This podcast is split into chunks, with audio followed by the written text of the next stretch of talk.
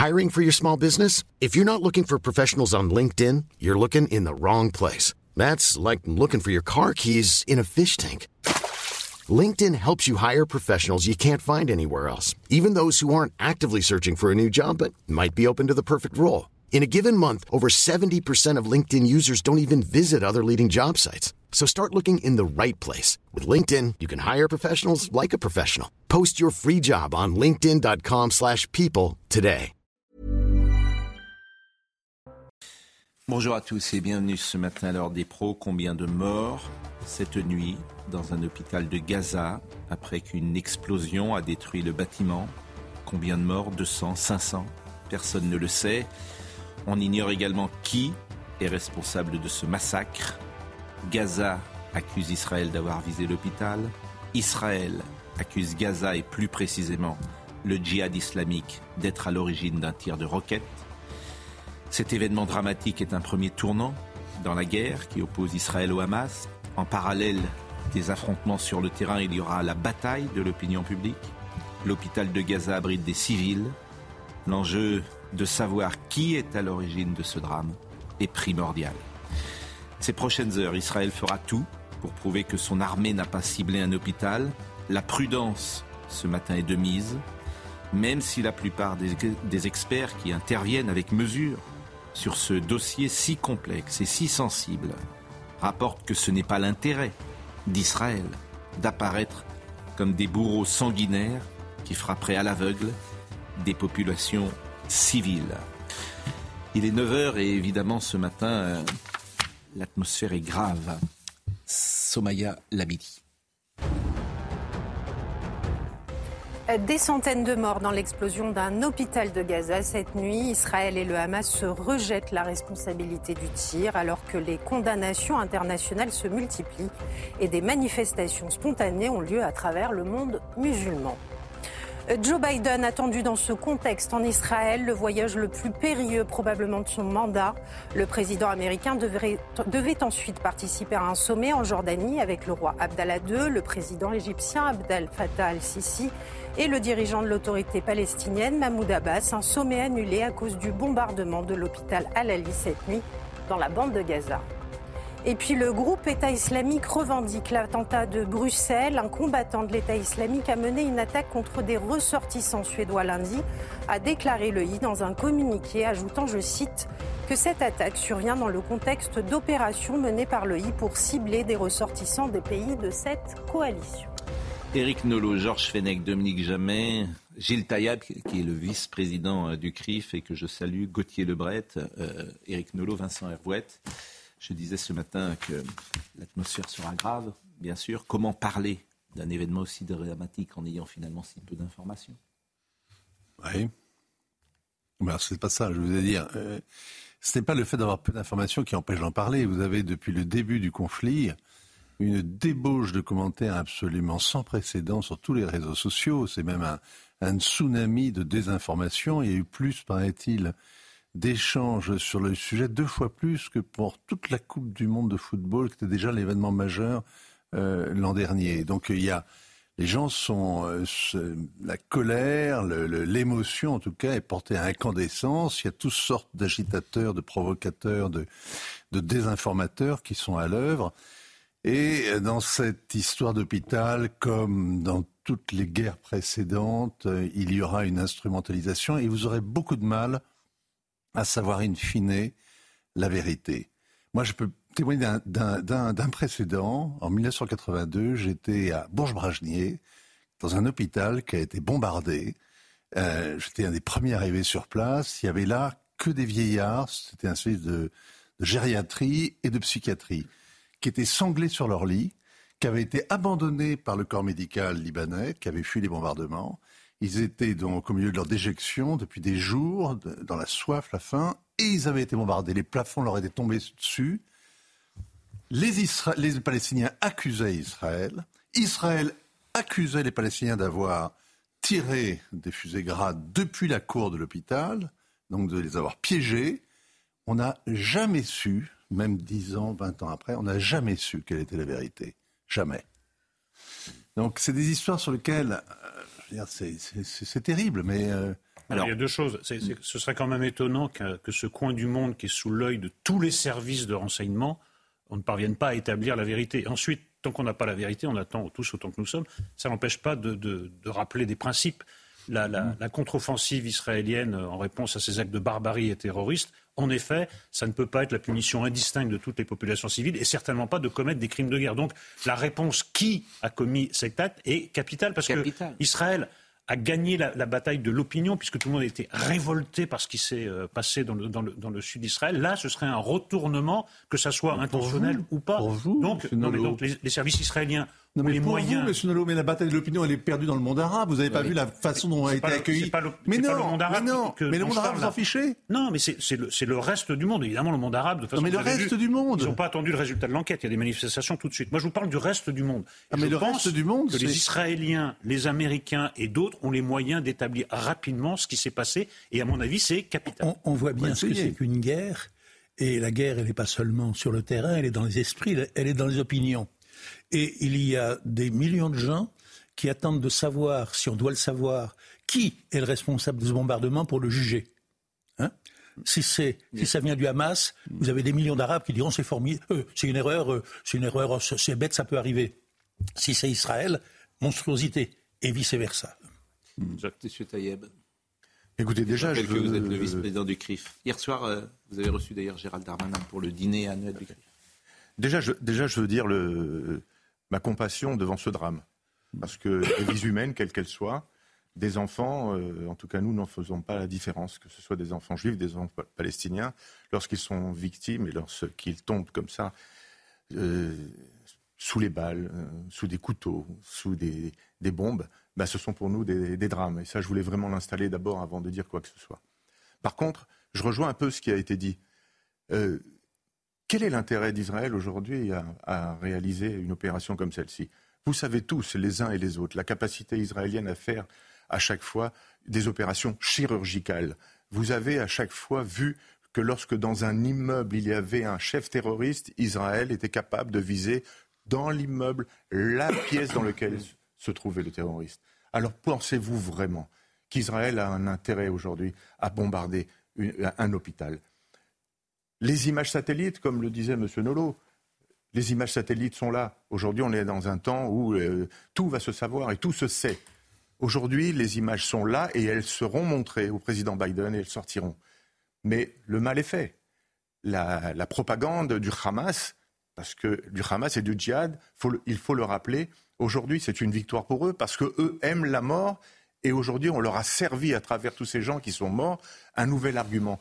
Il n'y a pas eu d'attente. Les manifestations partout dans le monde. La synagogue de Gabès qui a été brûlée aujourd'hui. Alors aujourd'hui, nous sommes dans Alors, une situation. Il y a cette carte, effectivement, faut être d'une très grande prudence qu'on va voir. Je ne sais pas si vous pouvez la décoder, euh, cette carte qu'on va voir, euh, que la carte euh, document fournie par l'armée israélienne.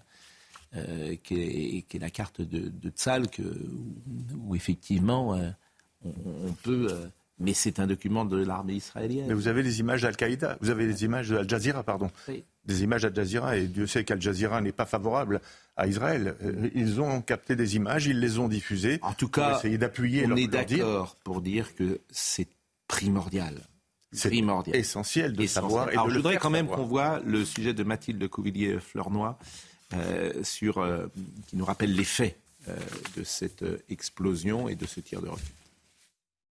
Hier soir, aux alentours de 20h30, un hôpital a été touché par un tir en plein centre-ville de Gaza, faisant au moins 200 morts selon le Hamas. Sur ces images, l'intérieur de l'hôpital est détruit, il ne reste que les flammes. Dans les rues adjacentes, les blessés sont évacués sur des brancards et sont envoyés en urgence à l'hôpital d'Al-Shifa, à un peu plus d'un kilomètre de là.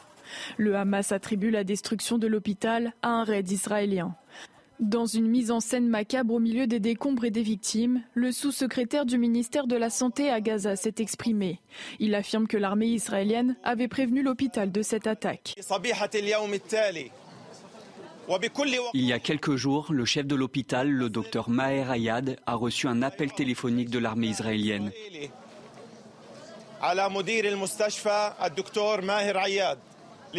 Elle a dit au directeur de l'hôpital, nous vous avons prévenu hier avec deux frappes, pourquoi n'avez-vous pas évacué l'hôpital jusqu'à maintenant? Tandis que l'armée israélienne accuse le djihad islamique, autre groupe armé palestinien, d'avoir tiré cette roquette. Les renseignements provenant de quelques sources que nous avons entre les mains indiquent que le djihad islamique est responsable du tir de roquette raté qui a touché l'hôpital à Gaza. Je répète que c'est le djihad islamique qui est responsable de la mort d'innocents dans l'hôpital de Gaza. Le président de l'autorité palestinienne, Mahmoud Abbas, a décrété un deuil de trois jours. Emmanuel Macron, évidemment, a, réagi. Rien ne peut justifier une frappe contre un hôpital. Rien ne peut justifier de prendre des civils pour cible. La France condamne l'attaque contre l'hôpital de Gaza, qui a fait tant de victimes palestiniennes. Nous pensons à elle. Toute la lumière devra être faite. Et bien évidemment, on peut être d'accord avec les propos du président de la République. Il y a cette image que vous avez vue dans le sujet, où on voit euh, cette intervention euh, avec euh, les... Regardez, ça c'est une image... on a flouté, bien sûr, ces images où vous avez euh, cet homme euh, qui prend la parole au milieu des cadavres, euh, mm. Vincent mm-hmm. Vous savez, là j'ai un message par exemple de, chrétiens qui sont à Gaza, parce que la petite communauté latine de Gaza n'a pas voulu évacuer. Et ils sont, il y a des petites sœurs de Mère Teresa qui sont avec des handicapés, qu'ils n'ont pas voulu laissées derrière elles. Donc elles ont refusé de gagner le sud du territoire. Hmm. Et elles attendent, elles écrivent très simplement là qu'elles continuent de s'en occuper. Tout le monde est resté avec elles. Et nous prions ensemble pour un miracle et pour mourir ensemble euh, si ça doit être le cas. Point barre. Ces gens vivent une tragédie absolue. Alors, moi je veux bien que les images satellites donnent à chacun, à chaque camp, euh, l'occasion de dire que c'est la faute de l'autre. Mais ne vous y trompez pas, c'est une guerre, ça va durer, ça va être de plus en plus épouvantable. La cause est entendue pour l'opinion arabe. Euh, il n'y a pas un chef d'État arabe qui va accepter de rencontrer aujourd'hui M. Biden qui vient sur place parce qu'ils ont peur de la réaction de leurs opinions publiques. Donc la cause est entendue déjà dans une grande partie de la région. Et tout ce qu'on espère, c'est que ça ne s'étende pas. Oui, on dit souvent à qui profite le crime? Est-ce que vous croyez qu'un crime de guerre, c'est un crime de guerre, ça? Profiterait à Israël? Non, mais Israël a un objectif. Moi, je crois qu'est-ce qu'il Restaurer sa crédibilité militaire, non, mais là, sa dissuasion. vous avez raison de dire, on ne sait pas, on ne sait pas il y a 20 ans, mais une affaire comme ça, un crime de guerre de cette gravité, ça peut être que des observateurs extérieurs, la Cour pénale internationale qui pourrait se saisir, des enquêteurs mmh. objectifs internationaux qui pourraient effectivement mener une enquête. Il n'y a que cela qui permettrait d'y arriver. Ce que, ce que, vous avez dit, monsieur, hmm. c'est vous avez tenu le langage même de l'humanité, c'est-à-dire un langage qu'on n'entend pas trop ces jours-ci et qui est agréable à entendre, qu'il est doux d'entendre.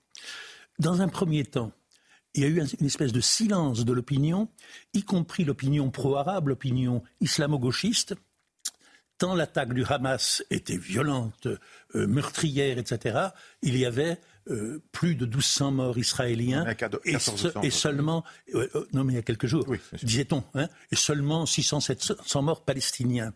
Et à l'heure actuelle, dans le monde entier, vous avez des gens qui sont en train de faire le décompte des morts dans l'espoir que l'opinion se retourne, puisque maintenant, on en est à 1400 morts israéliens, toujours, ou à peu près, et on en est à 3000 morts palestiniens.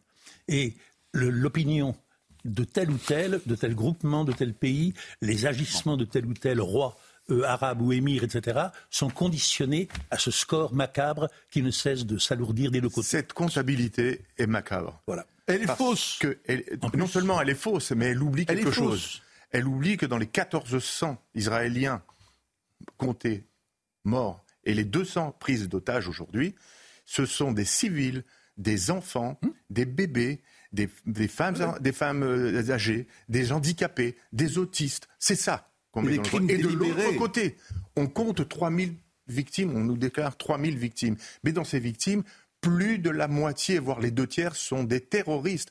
Rappelons et appelons les choses par leur nom. Ce sont des terroristes du Hamas qui ont pris en otage leur population, qui l'empêchent de quitter le terrain. Rappelons qu'ils sont en train de construire des murs pour les empêcher de passer de l'autre côté. Ils les tiennent en otage, ils veulent la mort. Et cette image aujourd'hui, et quand on parle de ce qui s'est passé, on accuse Israël dit que c'est le djihad. Pourquoi? Parce que le djihad a des missiles grades et que hier ils avaient voulu montrer une, une force et espéraient tirer depuis la bande de Gaza jusqu'à Haïfa pour montrer leur, leur, leur, euh, leur capacité et leur force. Le missile s'est écrasé, il est tombé sur l'hôpital et vous êtes tous, et nous le savons tous, qu'aujourd'hui sous les hôpitaux malheureusement, sous les écoles, il y a des, des, des, des mines des milliers de, de, de, de, munitions. Il y a, la population étant prise en otage, on l'utilise comme bouclier et on met en dessous tout ce qui fait le drame. prudent quand même sur les conclusions. Là. Vous, vous sautez non, non, je, je, non, mais... je, reste dans les, conclu... je reste dans les ah, conclusions. J'attends les conclusions. Le missile du Hamas s'est écrasé. Je, vous me permettez, j'utilise des conclusions. Je ne fais pas de conclusions. Je mets en hmm. garde. Je mets en garde contre quoi? Je mets en garde parce que M. Elouet a raison. L'opinion anti-israélienne, l'opinion islamo-gauchiste, l'opinion, elle, pas. elle s'est faite. Ça ne changera pas. On Nous, on essaye de parler, comme l'a dit monsieur, on essaye de mm. parler aux êtres humains, ceux qui ont un cœur et un, esprit. Donc voilà, c'est ça mon Je vous propose d'écouter... notamment à l'occasion de ce bombardement qu'on est en guerre et que la guerre et l'information, ça mm. fait mauvais ménage. Je vous propose d'écouter euh, Ismaël Haniyeh, qui est un des chefs du Hamas. Je...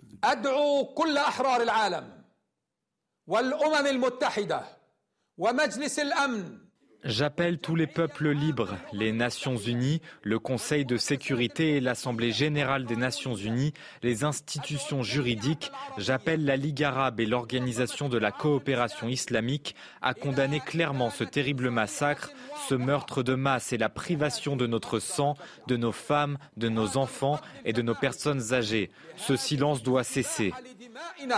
لأطفالنا لنسائنا لشيوخنا لا يجوز إطلاقا أن يستمر هذا الصمت Vincent Hervouet, qui est cet homme ah, C'est le chef du bureau politique du Hamas, c'est euh, qui vit euh, aujourd'hui au Qatar, qui est euh, consulté. Il est beaucoup plus convaincant que Al-Baghdadi, le chef de Daesh, quand il appelait les, hmm. les, les, à se battre contre les croisés. Hein. C'est un voilà, c'est la, la, figure, la vitrine du Hamas hein, qui est en exil et il vit. Euh, Pourquoi il n'est pas à Gaza?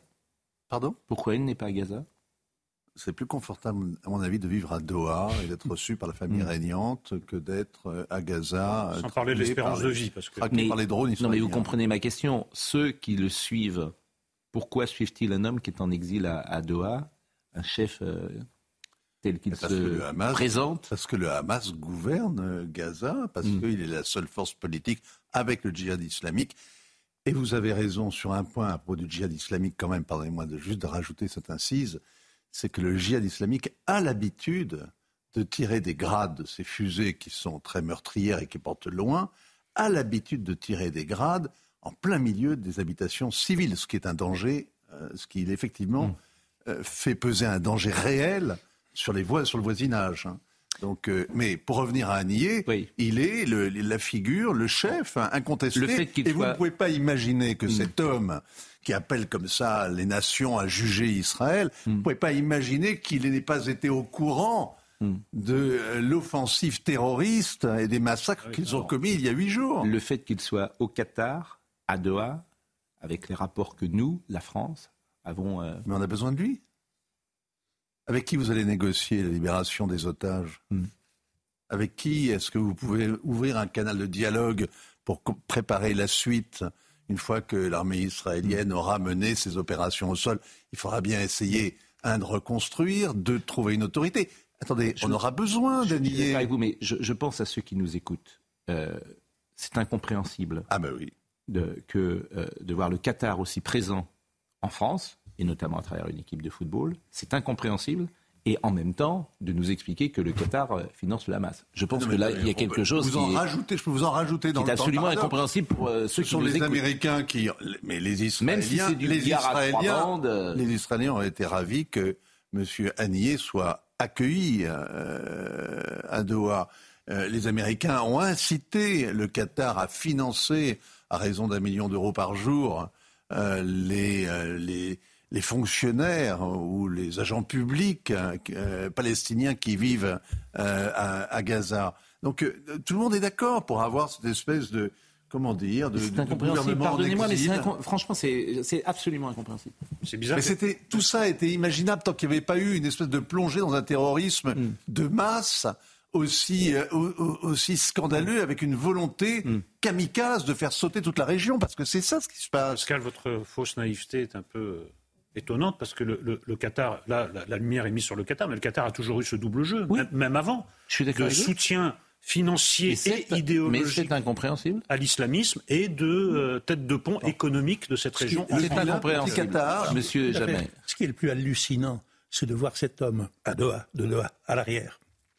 Cet homme qui s'est réjoui, qui s'est félicité, qui a glorifié il y a quelques jours une attaque massive et meurtrière qui a tué des hommes, des femmes et des enfants, tous civils, il s'indigne que soit mort dans mm. un bombardement dont on ne connaît pas encore euh, l'auteur, que soit mort des hommes, des femmes et des enfants. Et il en appelle à la légalité internationale. je voudrais qu'on écoute Benjamin Netanyahu, après je vous donne la parole, parce que Benjamin Netanyahu a également pris la parole.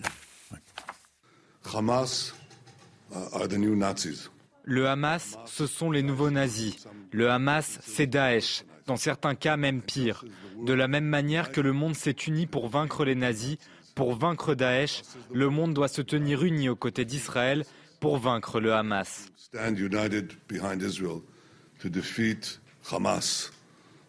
Cela fait partie de l'axe du mal constitué de l'Iran, du Hezbollah et du Hamas. Leurs objectifs est d'éradiquer l'État d'Israël. Their goal, open goal, is to eradicate the state of Israel. Monsieur Tayeb. Oui, non, moi je voulais interpeller euh, tous nos concitoyens. Euh, Qu'aurait-on pensé si notre euh, président, notre chef, dans n'importe quelle de nos démocraties, au moment où il y a la guerre, il se sauve? Pouvait-on, pourrait-on faire confiance à un homme pareil? Et aujourd'hui, le Hamas est dirigé par un homme qui est tranquillement assis au Qatar et qui est arrosé par millions. Je voudrais vraiment que les gens comprennent. Le Hamas est un mouvement issu des frères musulmans. C'est un mouvement qui, dans la charte, appelle à la destruction de l'État d'Israël et à un antisémitisme. Il appelle à la guerre sainte contre tout ce qui Mais nous le disons depuis euh, dix jours, il y a beaucoup de gens. De le dire et de répéter. Alors voilà, aujourd'hui, nous sommes devant, derrière, devant un fait qui nous met devant un questionnement par rapport à une population palestinienne qui mm. souffre. Mm alors que son chef s'est sauvé. Mais c'était la question que je posais effectivement à Vincent et je pouvais m'interroger pour savoir comment euh, les Gazaouis euh, réagissaient par rapport à ce chef euh, ils se solidarisent. présent. Sous le, feu, sous le feu israélien, ils sont solidaires évidemment du Hamas. Biden est à. C'est le piège. Hein. Biden arrive aujourd'hui en fait, c'est pas nouveau. Euh, hier, Raymond Aron, hein, on célébrait les 40 ans de la mort de Raymond Aron. Et par le plus grand des hasards, j'ai écouté une archive de Raymond Aron qui était du plateau d'Yves Mourouzi en 1980. Mais vous pourriez l'écouter euh, entièrement, parler pendant 7-8 minutes sur ce qui se passait en 1980 dans, euh, au Proche-Orient. C'est quasiment les mêmes mots. C'est-à-dire qu'il n'y a pas de solution. et Biden était déjà sénateur. Oui, mais euh, n'ironisons pas. Non, mais je n'ironise pas. Vous avez le président américain qui va. N'ironisons pas. Quelle solution Qui peut décider euh, euh, Depuis 1980, vous avez eu quand même toute une série d'épisodes dramatiques. Oui. On ne peut pas passer comme ça. De, mais je suis d'accord avec vous, mais si nous nous projetons. Parce qu'en 80, il y avait encore l'espoir, et c'est ce que disait Raymond Aron, de Camp David. L'espoir était encore présent. Oui, mais vous en avez eu tant d'autres qui ont oui, été mais c'était, par oui, mais de, jeu des uns et des si, autres. Depuis 50 ans, peut-être que Camp David est, sûrement le moment où il y a eu le plus d'espoir. 93 Oslo, vous savez. Hein en tout cas, aujourd'hui. Ça, fait juste 30 ans. Oui, hein. donc aujourd'hui, Biden vient. Pourquoi? Que va-t-il faire? Alors, je vais faire une réponse qui va dire que je suis absolument qui vous permettra de dire que je suis absolument cynique, oui, d'une ironie déplacée. Je vais dire, il aime bien, c'est un vieux monsieur qui aime bien jouer les jeunes. Et derrière moi, la guerre. Le grand moment de son, de son mandat, c'est le jour où il est allé, après 10 heures de train, à Kiev. Et ah, ils avaient prévenu les Russes. Là, il n'a pas prévenu le Hamas. Euh, les Russes sont gardés de bombarder Kiev ou le train quand le président américain était sur place. Mais quand même, il a, il a fait derrière moi la guerre, c'était assez... Donc il vient pour rien Qu'est-ce que vous voulez dire ah Il vient demander à Israël, il vient donner des lignes rouges, même si on ne le dit pas à Israël. Il vient convaincre les Arabes de laisser sortir les Palestiniens et d'organiser un corridor humanitaire à Gaza. Et il vient surtout démontrer que l'Amérique ne laissera pas le conflit s'étendre. Il y a donc désormais deux groupes aéronavaux, naval, naval, naval, oui, euh, tant qu'à faire. Deux porte-avions, parlons simplement, deux porte-avions qui hmm. sont au large, 2500 marines qui hmm. sont euh, sur le pied de guerre. Euh, il arrive avec 1000, avec des milliards pour remplacer les, les, les, missiles du dôme de fer. il arrive avec de quoi être écouté. Donc Vincent, vous nous expliquez que ça ne sert à rien et ensuite que les enjeux sont cruciaux puisqu'il veut éviter l'embrasement régional, soutenir Israël et mettre des lignes rouges. Moi j'aime bien, mais je, moi je trouve que cette visite est utile, pardonnez-moi. on marque que les Arabes, pause, que les Arabes lui ont au nez. Vous avez remarqué qu'ils ont annulé la rencontre. Oui, on marque une pause si vous le voulez bien à 9h24. Moi j'accepte tout.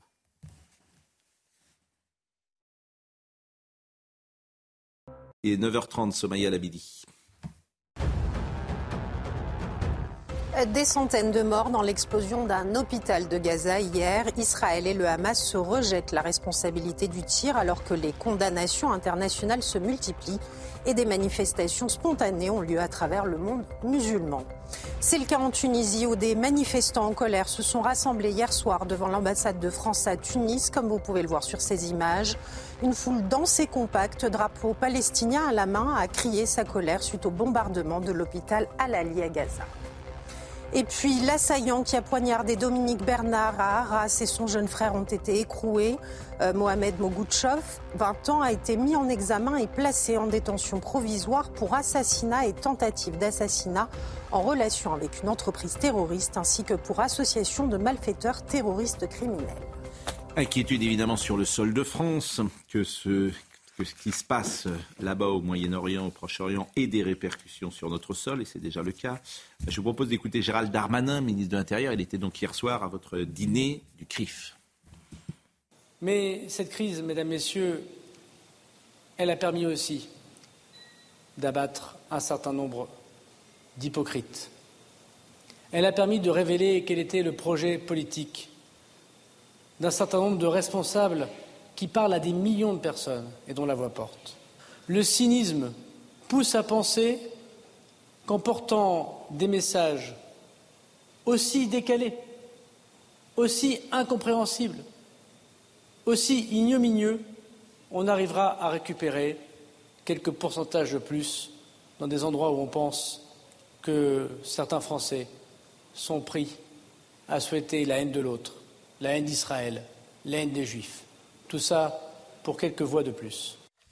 Et très clairement, il visait bien sûr la France insoumise et il a fait un parallèle qui est évident entre l'antisionisme et l'antisémitisme. N'ayez pas peur parce que nous saurons dénoncer que l'antisionisme aujourd'hui, incontestablement, est une forme d'antisémitisme. N'ayons pas peur parce que nous savons que lorsqu'on s'en prend aux juifs en France, on s'en prend à la République, on s'en prend à ceux à qui nous devons protection. Personne ne touchera un cheveu d'un juif de France sans attendre la réponse foudroyante de l'État. Et le, premier, et le ministre de l'Intérieur a fait un parallèle entre la haine du juif et la haine du flic. Il a dit la haine du juif et la haine du flic se rejoignent. Hmm. Et ça a fait énormément réagir ce qui reste de la NUPES sur les réseaux sociaux, parce qu'évidemment, il cible très clairement les positions de la France insoumise, tant sur la police que euh, sur Israël et la non-condamnation du, Hamas ou la non-qualification du Hamas en, fort bien, Fort bien, point de suspension et point d'interrogation. Parce que si vraiment la haine du flic et la haine du juif se, rejoignent, il faut prendre des mesures pour les punir beaucoup plus euh, sévèrement. C'est bah, très bien dans, les, paroles, mais bah. il faut combattre l'antisémitisme et la, haine du flic à la fois dans les actes et dans les têtes. Hmm. Parce qu'il y a des déclarations qui ont été faites. Et il a saisi, bien sûr. Daniel Obono, il a saisi le procureur. Il a saisi la justice pour les propos de Mme Obono. D'accord, mais il n'y a pas que Mme Obono. du terrorisme. Les, sur les réseaux sociaux, ce qu'on lit, c'est absolument inqualifiable. Il faut une fois pour toutes faire le ménage sur ce qui est le terreau mais vous ne du discours anti-flic et anti-juif. Vous ne pouvez pas agir sur les réseaux sociaux. Ah bon c'est incompréhensible non, je crois pas. il, y a, un truc qui s'appelle la volonté politique. Mais c'est quand il y a une volonté, comme disait alors vous fermez, vous fermez il y a un chemin. Vous fermez Twitter? Vous faites comment? Je, je, mets Twitter Parce devant ses responsabilités. On voulait, euh, moi, évidemment, l'idéal, ça serait de lever l'anonymat. Pas mal. On pourrait imaginer que lorsque les gens euh, s'expriment en leur nom, ils ne disent pas la même chose euh, que lorsqu'ils s'expriment sous Bon, c'est impossible. C'est impossible. Donc on n'y arrive pas. Mais vous avez raison, c'est un sujet majeur. Ça fait deux ans, trois ans, cinq ans. Euh, et Obono n'est pas la seule à avoir tenu des propos inqualifiés. En revanche, euh, la présence d'abord du ministre de l'Intérieur hier et puis les mots ont dû rassurer euh, hier la communauté. Alors effectivement, ça a rassuré la communauté, mais plus largement, il faut que ça rassure la, société française dans son mm. ensemble. On, on passe notre temps à entendre, lorsqu'on s'attaque aux Juifs, on, on s'attaque à la France. Eh bien, les Juifs sont en train de dire, lorsque vous nous parlez, nous, nous savons et nous accueillons avec bonheur ces paroles. Mais parlons aussi ensemble à la France, à l'ensemble de nos concitoyens. Nous sommes dans la même galère. Lorsque demain, le- lorsque demain les actes antisémites vont se multiplier, on rappelle, l'antisionisme est aujourd'hui affirmé presque partout par- comme étant une forme de l'antisémitisme. Il faut aujourd'hui que tout le monde en soit conscient. Lorsqu'on attaque Israël, lorsqu'on on le voit, on l'a dit, on l'a dit au début, euh, on, on l'a on vu. que là-dessus, à, à- tout le monde, à, euh, à Gabès, on brûle une synagogue, euh, donc Tout le on monde allé en est s'attaquer aux. Juifs. Donc il faut avancer encore plus fort. Et pour, si vous me permettez, pour, pour ce qui est de Twitter et des groupes, il y a quelques années, j'ai fait partie de la commission qui a travaillé sur la loi qui s'appelait, euh, qui s'appelait euh, la loi, euh, euh, comment s'appelle-t-elle hein euh, Euh, Mathia, oui, comment c'est la loi sur la, la- la haine sur Internet. Laetitia Eh bien, Avia. Laetitia Avia, voilà. Euh, j'ai- travaillé, j'ai fait partie de cette commission qui a créé ces- ces- cette. Bon, euh, elle a été retoquée parce que des gens, par intérêt politique, n'avaient pas envie que ça passe. Et aujo- aujourd'hui, on revient aux mêmes choses et on nous avions proposé ce qui est aujourd'hui devant le Parlement européen, la condamnation. Dernière chose. Mais aujourd'hui, il y a un vrai travail. Dernière Il faut chose être sur le terrain et il faut combattre tous ensemble cet ennemi qui veut le- la disparition de notre société Dernière et chose. combattre ces ennemis tels que la, Monsieur la- la- la France insoumise. Dernière, oui, alors, la dernière chose qui m'intéresse sur le plan politique. Euh, lors des dîners du CRIF, est-ce que toutes les formations politiques sont le bienvenu ou est-ce que le Rassemblement national est toujours mis à l'écart? Jusqu'à aujourd'hui, nous n'avons pas de contact avec le Rassemblement national. Hmm. Je précise jusqu'à aujourd'hui. Est-ce que votre Nous position avons va changer? Est-ce que vous avez le sentiment que Marine Le Pen, les prises de position de Jordan Bardella ne sont évidemment pas les mêmes que celles de la France insoumise et que vous pourriez imaginer que ces gens-là, j'allais dire, vous soutiennent parce que j'ai le sentiment que dans leur discours, ils vous soutiennent. Ce qui est certain en tout cas, c'est qu'à aujourd'hui, aucun d'entre nous ne peut dire de Marine Le Pen ou de Bardella qu'ils sont antisémites. Il y avait dans l'histoire, il y a dans ce parti des, des restes de cet antisémitisme euh, classique de l'extrême droite. Aujourd'hui, les choses sont en train d'évoluer et aujourd'hui, dans le contexte actuel tel qu'il est défini, nous faisons le tri, nous écoutons, nous regardons et apprécions. Aujourd'hui, il y a un seul ennemi, c'est la France insoumise. Le diable a C'est pas la changé de ligne camp. de Jonathan Arfi. Le diable a changé de camp, tout C'est simplement. pas la ligne du président du CRIF. Non, non, pour l'instant, C'est c'est pas la ligne de Non, non. Jonathan Arfi du tout. Attention, je hein. ne suis pas en train de dire que nous allons reprendre contact Mm. et que le prochain dîner, euh, Marine Le Pen. Je suis en train de dire qu'il y a aujourd'hui, au nom des valeurs qui sont les nôtres, Non, mais ce que vous dites est important. Ce que vous venez de dire est important, de dire je qu'aujourd'hui, viens de dire que Marine Le Pen Marine et, Le Jean ne Bardella sont- ne sont pas des antisémites. Voilà. C'est pas pour cela que je vous ai dit qu'on va retendre les bras au, Rassemblement qu'il n'y a qu'un national. seul ennemi, c'est la France insoumise. Le président du CRIF tient un discours différent de du vôtre. Non, mais il non, est non. évident Bon, qu'il y a un On changement. a, on a aujourd'hui l'extrême droite antisémite qui est toujours l'ennemi, mais qui mettons dans cette extrême droite Mais par contre, aujourd'hui, ceux qui alimentent la haine, ceux qui, qui Disons les choses, l'antisémitisme aujourd'hui en 2023 a le visage de l'islamisme. Voilà. De L'antisémitisme. l'extrême gauche, plus généralement. de l'extrême gauche de- en bon, général, et de l'islamisme en mais particulier. N'oublions pas, et je ne veux pas l'oublier, il y a un extrémisme d'extrême droite qui est toujours vivant et qu'on voit sur les, les réseaux sociaux. Il y a cette haine, mais aujourd'hui, il est vrai. qui, disons-le, est résiduel. Il y a effectivement cet antisémitisme, de, j'allais dire, de Drummond, qui revient de, de- qui a un siècle. Il est parfaitement résiduel. Ce sont quelques personnes, bien sûr, mais le visage de l'antisémitisme aujourd'hui, il est d'abord ou d'extrême gauche ou d'abord islamisme. C'est important, À l'intérieur de, cela, il faut aussi redemander aux- à tous les partis républicains qui se veulent républicains Mm. de se réveiller et de reprendre les, nos valeurs de liberté, d'égalité et de fraternité, et de les défendre et pas seulement de les écrire sur les pontons de Alors, quelques personnalités, ça m'intéresse, qui ont pris la parole. Euh, Éric Cantona, défendre euh, les droits des, de l'homme des Palestiniens ne signifie pas que vous êtes pro-Hamas, a-t-il dit. Dire euh, Free Palestine ne signifie pas que vous êtes antisémite ou que vous voulez que tous les juifs disparaissent. Free Palestine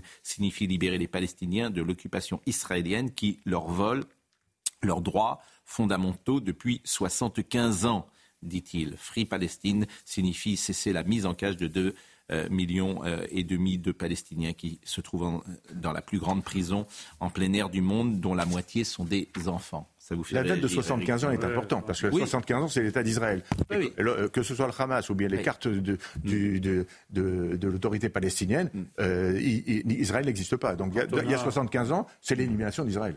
Ben, c'est ce- en tout cas comme ça hier, dès hier soir que je l'ai interprété, puisque j'ai dit euh, j'aimerais bien qu'Éric Cantona précise Il sa compte pensée et qu'est-ce qu'on fait d'Israël. Bien Non, sûr. mais quand on a notre grande conscience politique, euh, c'est quand même quelqu'un qui a fait fortune dans le milieu le plus capitaliste qui soit le football et qui appelait à détruire les banques. Enfin, c'est un exilé euh, fiscal qui vient nous donner des leçons et maintenant il vient nous donner des leçons politiques. Écoutez, moi je l'ai beaucoup admiré en tant qu'amateur de foot à Manchester United, mais chaque fois qu'il l'ouvre sur un sujet politique, c'est consternant. Et, et surtout, on ne l'ouvre que dans un sens. Quoi. Des, des- des- des rares personnalités ne s'expriment que dans un sens. C'est-à-dire, on aimerait bien qu'ils soient intervenus en masse quand il y a eu ce, ce massacre dans le sud d'Israël. C'est toujours une, une prise de conscience hémiplégique et en plus assortie de conneries aussi grosses. Comme Karim que- Benzema. Alors justement, vraiment, Karim Benzema Ouais. écrit toutes nos Mais oui. prières pour les habitants de Gaza, Voilà. victimes une fois de plus de ces bombardements injustes qui n'épargnent ni femmes ni enfants. Ce qu'on peut reprocher à Karim Benzema, c'est pas tant ce qu'il écrit, c'est ce qu'il n'a pas écrit. Voilà. Euh, lorsque effectivement les Israéliens ont été attaqués par euh, le Hamas. Alors, je, je voulais vous faire écouter ce qu'a dit Gérald Darmanin, c'était oui. lundi soir, parce que c'est quelque chose qui a été assez peu repris, pour tout vous dire. Ça fait énormément réagir sur les réseaux sociaux. Exactement. Sur heures. les réseaux sociaux, vous avez raison, mais en dehors des réseaux sociaux, il y a une forme de prudence, j'ai envie de dire, euh, Parce qu'on a envie de savoir s'il a des informations, Gérald dans, Darmanin. dans- dans la presse euh, la plus classique. Écoutez ce qu'a dit Gérald Darmanin sur Karim Benzema.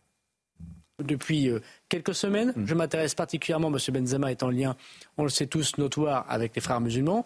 Nous attaquons à une hydre qui sont les frères musulmans parce qu'ils donnent un djihadisme d'atmosphère, comme le disait Gilles Kepel. Euh, Karim Benzema est en lien avec les frères musulmans, euh, a-t-il dit. Donc, euh, effectivement, ça a beaucoup fait réagir, vous l'avez dit, sur les réseaux sociaux. L'ANUPS, qui a peut-être explosé. On peut réécouter euh, ce qu'a dit euh, Madame Obono hier, et elle a été interrogée. l'ultime dérapage. Euh, écoutons Madame Obono, interrogée par, euh, j'allais dire, notre excellent confrère Jean-Jacques Bourdin, bon, qui a su poser euh, les questions. Pour vous, c'est un mouvement de résistance? Je cherche l'explication.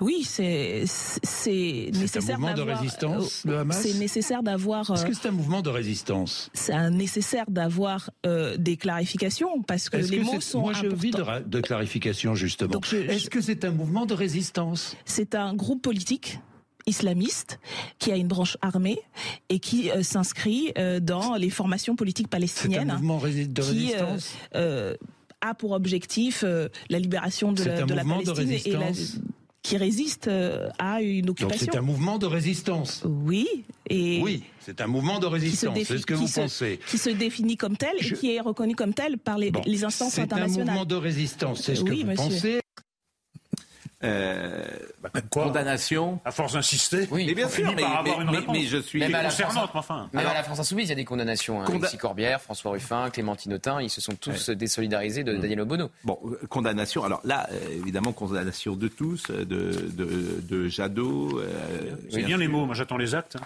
Mais c'est bien les mots déjà. Un progrès. L'Europe Écologie Les Verts n'a toujours pas officiellement quitté la NUPES. Voilà. D'ailleurs, le PS non plus, ils sont en moratoire. Ils ont voté hier, dans la nuit, un, un moratoire sur leur participation à la NUPES. Ils Oui. n'étaient pas hier à la réunion de l'intergroupe NUPES. C'est des rabages répétés sont abje- abjects, a dit Yannick Jadot, pour les Israéliens, pour les populations civiles de Gaza. Le Hamas est une organisation terroriste. La NUPS est morte. Cette alliance a été un outil utile, mais elle a été conçue par Jean-Luc Mélenchon et son premier cercle comme une extension des Insoumis. Et ils ont rapidement cherché à la détruire. Euh, Éric Ciotti était tout à l'heure euh, l'invité euh, de Sonia Mabrouk. Et il a parlé euh, de ce sujet, et plus précisément du Ha- Hamas. Pour moi, le Hamas, c'est Daesh, qui n'a aucune considération pour les populations civiles. On a vu avec les terrifiants massacres, les, assassinats d'enfants, de vieillards, les viols, euh, les kidnappings qui ont été opérés. C'est contraire naturellement euh, à toute euh, en violation, ce n'est pas un acte de guerre, c'est un acte de terrorisme d'une violence inouïe. Je le redis, le Hamas, c'est Daesh, et je ne fais naturellement aucune, euh, je n'accorde pas le, le soupçon de la moindre crédibilité à- aux gens qui ont commis ces exactions.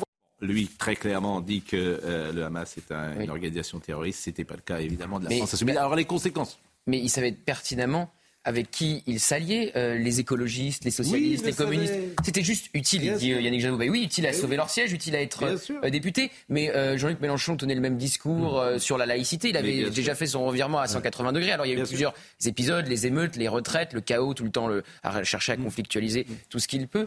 Les conséquences, les conséquences, c'est euh, l'isolement, le cordon sanitaire qui est en train de se déplacer. Il y a un cordon sanitaire qui est en train de se Mais mettre que vont faire, par exemple. Madame Garrido, qui a critiqué Monsieur Corbière, euh, également. euh, Alors, ils sont déjà ostracisés, euh, de la Oui. France insoumise. Parce qu'en fait, il est, il est pris en otage par euh, ces indigénistes, par. euh, Mais vous savez que quand Daniel Obono, électorat. Daniel Obono, Pas par son électorat, je Ah, suis c'est- pas sûr. Vous pensez, que, Ah, vous bien pensez que son électorat le suit? Et, alors, pas le- pas l'électorat de la, de la gauche, puisque. il est en train de euh, changer totalement. Ils sont en train, même dans les, dans les sondages, ils sont en désaccord. Mais ils cherchent le- l'électorat indigéniste. Ouais. Coria Boutelja dit c'est notre plus belle prise de guerre. C'est c'est quand Elle même a tout pas, dit. c'est quand même pas un hasard si la France insoumise a 9 députés sur 10 en Seine-Saint-Denis. Même c'est 10 sur 10. 10 sur 10 Oui. ils les ont tous. Ah bon Ils les ont Oui, tous. ils les ont tous. Mais vous avez parfaitement raison. Bon, D'ailleurs, c'est même pas 10, hein, Mais, mais pourquoi c'est pas C'est 10. très intéressant la France, euh, la- le département de Seine-Saint-Denis, parce qu'il y a deux raisons principales.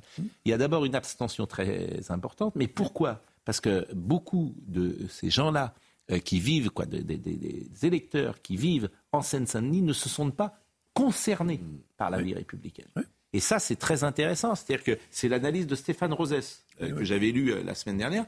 C'est ces personnes qui sont françaises, comme vous et moi, ne se sentent pas euh, concernés par une élection républicaine qui devrait les concerner au premier et- et titre. de la Première même- chose. Et deuxième chose, après, un électorat, effectivement, qui lui peut être concerné, mais qui vote euh, pour euh, Jean-Luc Mélenchon pour les raisons qu'on sait. Donc vous avez euh, cette, euh, Pascal le cette double raison. Voilà, il y a 12 circonscriptions en Seine-Saint-Denis. 12 Les sur 12 12. sont Oui, NUPES. voilà. Mais 12 pas les sur 12 sont 12. insoumises, les 12 sont NUPES. Le but politique, Oui, c'est à force D'accord, d'en- je croyais que c'était euh, Les 12 France sont NUPES. Insoumise. Oui. à force d'envoyer des messages comme ils envoient, ils essayent de Oui. conquérir justement cet électorat qui ne se déplace pas. Oui. C'est ça le but. C'est. Ceux qui sont convaincus. Mais vous pensez- vous pensez que Mais c'est efficace? Parce que si cet électorat, même à la marge, décide de se déplacer, il Ouais. votera pour Jean-Luc Mélenchon et les Insoumis. Mais- Jordan Bardella va être avec nous, je pense, dans quelques secondes, ce qui nous permet de parler des européennes, euh, parce que le sondage euh, des européennes euh, est sorti. Et, euh, 28% pour Jordan Bardella, donc, qui serait, ce qui est Comme la fois ce qui est beaucoup. Il, il est parie sur, dans son entourage, on pariait euh, sur euh, le pari haut, c'était 30%, autour de 30%. Et surtout, il y a 8 points d'écart avec celui qui arrive en deuxième position, c'est-à-dire le candidat macroniste, que ce soit Stéphane Séjourné Et- ou euh, Thierry Breton, Oui. qui, sont- qui n'ont pas la même notoriété que, que le Donc Reconquête est à 6% ou serait à 6%, c'est entre qui est à peu 5,5 près le et 6%, score de, euh, de- d'Éric Zemmour. Il faut dire que c'est Euh, très les important d'être au-dessus de Républicains. 5%.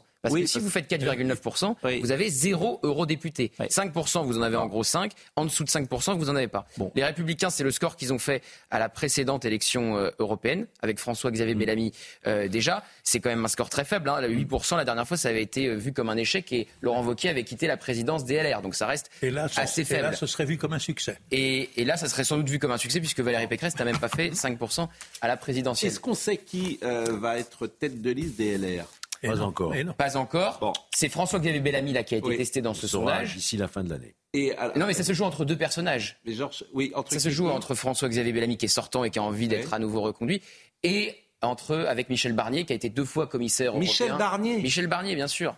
Et je je foules. suis pas Dieu. sûr que ça déplace les foules, effectivement. Mon Dieu, s'ils mettent Michel Barnier. Michel Barnier. euh, euh, et puis Valérie Pécresse aussi. Et alors après, il y en a qui, à LR, demandent Nadine Morano parce que elle est, euh, Michel voilà, Barnier, plus imposante que. Comme vous le savez, j'ai rien contre personne. Michel Barnier, j'ai eu un échange avec lui quand il était venu ici avec Valérie Pécresse. Mais déconnecté à un point. Je veux dire, c'est tout. En fait, vous- si vous l'envoyez euh, dans votre camp, puisque vous êtes euh, ancien LR, Michel Barnier, c'est évidemment exactement ce que les gens ne veulent plus entendre ou pas entendre, etc. C'est-à-dire que ce n'est plus adapté. Son logiciel, Michel Barnier, il est de 1980. Oui, c'est a- le logiciel européen. Il a beaucoup défendu l'Europe. Aujourd'hui, Oui, mais- il est plus critique. Mais c'est vrai qu'il y a tout Mais- un passé européen qui. Mais, mais c'est- je- Et le commissaire monde deux fois. change. Il a été commissaire Deux deux, fois. fois. Mais je, me souviens de cet échange, j'avais parlé de Valérie, Valérie Pécresse, je lui avais expliqué que, ça ne prenait pas Valérie Pécresse. Il dit, vous croyez? Ah bon? Vous êtes sûr? Etc. Bon. Voilà, complètement déconnecté des électeurs, ce qui n'est pas François-Xavier Bellamy. Alors, en revanche, pour Bellamy, il faut expliquer la différence entre Bardella, Bellamy et Marion ça, Maréchal. Ça, ça va pas être simple, parce que les trois pourraient Bah, évidemment très, travailler très ensemble. Très, les trois pourraient travailler ensemble, c'est ça la vérité. Ça, c'est un. Bah, D'ailleurs, Jordan de- Bardella dans le Figaro dit ce matin J'espère que Marion Maréchal voudra un jour rejoindre le camp qui gagne. Donc euh, voilà. Moi, ce qui Je me crois qu'on va lui poser la question. le- Ce qui me, ce qui me frappe dans, Oui. dans ce que vous dites, Bon. c'est quand on. Ah, prend- Monsieur Bardella est avec nous. Bonjour, Monsieur Bardella. Bonjour Pascal Pro. Et j'imagine vous êtes euh, vous êtes à Strasbourg, me dit euh, Marine euh, Lançon. Euh, bah, j'imagine comment vous Je accueillez. suis à Strasbourg euh, au Parlement européen. com- comment vous accueillez euh, ces informations euh, d'être en tête euh, largement d'ailleurs, avec 28% d'intention de vote euh, au- à l'élection européenne du mois de juin prochain? Je ne vais pas vous faire la rhétorique politicienne qui consiste à dire qu'on ne regarde pas les sondages et que ça ne nous intéresse pas. Évidemment qu'on regarde euh, avec intérêt ces dynamiques. Euh, je pense que c'est le résultat d'un travail important que fait le Rassemblement national euh, sur beaucoup de sujets, sur la question de l'immigration, sur la question de la lutte contre le terrorisme, sur la question très concrète du pouvoir d'achat et de la baisse des taxes dans notre société. Et puis je pense qu'on apparaît aujourd'hui aux yeux de beaucoup de Français et beaucoup de gens d'ailleurs qui pendant longtemps se sont dit qu'ils ne voteraient jamais pour le Rassemblement national comme une formation d'alternance. Donc euh, nous travaillons calmement, sereinement, avec un esprit de responsabilité pour préparer euh, l'après-Macron. Et, moi je souhaite euh, pouvoir entamer cette dynamique dans le cadre de ces élections de mi-mandat que seront les élections européennes, où comme vous le soulignez, nous sommes pour l'instant donnés très largement en tête devant la liste d'Emmanuel Macron. Mais pour ça, il faudra que les Français aillent, voter, se déplacent aux urnes le 9 juin prochain. On va marquer une pause et euh, je vous propose euh, de réfléchir, et je pense que vous y avez sans doute déjà pensé, euh, à, la question de Marion Maréchal et de Reconquête. Vous dites qu'un jour, il faudrait qu'elle rejoigne le camp qui gagne. Est-ce à dire que si Reconquête venait vers vous, vous pourriez imaginer, je ne sais pas si fusionner les listes est quelque chose de- de possible dans votre esprit, mais comme les idées peuvent être proches, et je pourrais ajouter ég- également François-Xavier euh, Bellamy, il y a un corpus idéologique à droite qui a des passerelles et il y a trois candidats. Donc euh, est-ce la meilleure euh, façon pour faire avancer les idées? Nous avons la pause pour penser à cette question finalement assez simple. À tout de suite.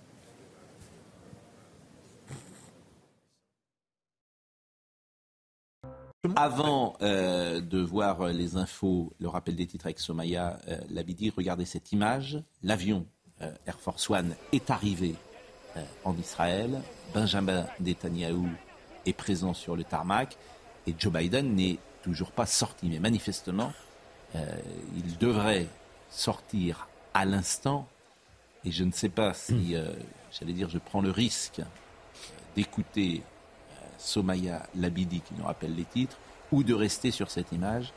Euh, et je pense que nous allons rester sur cette image puisque.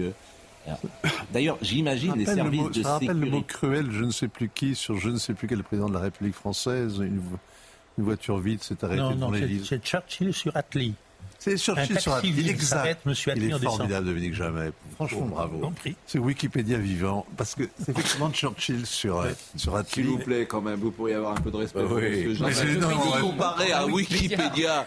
Je veux dire, bon, Et je, je- je ne me s'il suis vous pas plaît. senti offensé. Franchement, Je suis en revanche, de respect. en revanche, ah, si vous me permettez, Une voiture Les- vide, un avion vide s'est arrêté, s'est posé à Tel Aviv et Joe Biden en est descendu. Non, mais il a dû chuter dans le couloir.